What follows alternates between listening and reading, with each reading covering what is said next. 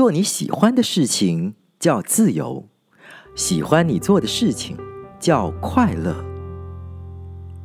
在想起喜欢做的事情时，往往会先想到一些我们渴望做，却因为各种因素无法做到的事情。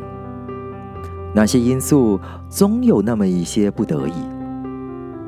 如果拥有摆脱这些因素的自由，这些喜欢的事就会是日常的事了。于是，我们现在做的事情，就算曾经也是我们喜欢的事，却因为他们同时捆绑了我们做其他喜欢事情的自由，而让我们感到不快乐。这种相对矛盾所产生的不快乐，在日复一日重复的生活模式中逐渐模糊，让我们只感受到不快，而忘了那是对比产生的反差。其实，你只是在阶段性的做着你想完成的事情。你若想要拥有绝对的自由，就必须明白，那是必须建立在喜欢自己目前状态的基础上。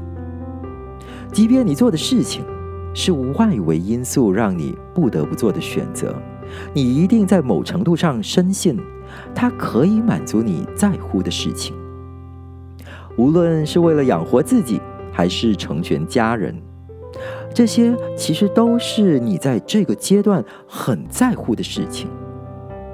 为你在乎的事情努力，其实是一种快乐啊！别将所有能量耗在你所面对的局限，不是他们不存在，而是你可以选择不让他们引领你的情绪，那才是你渴望的自由。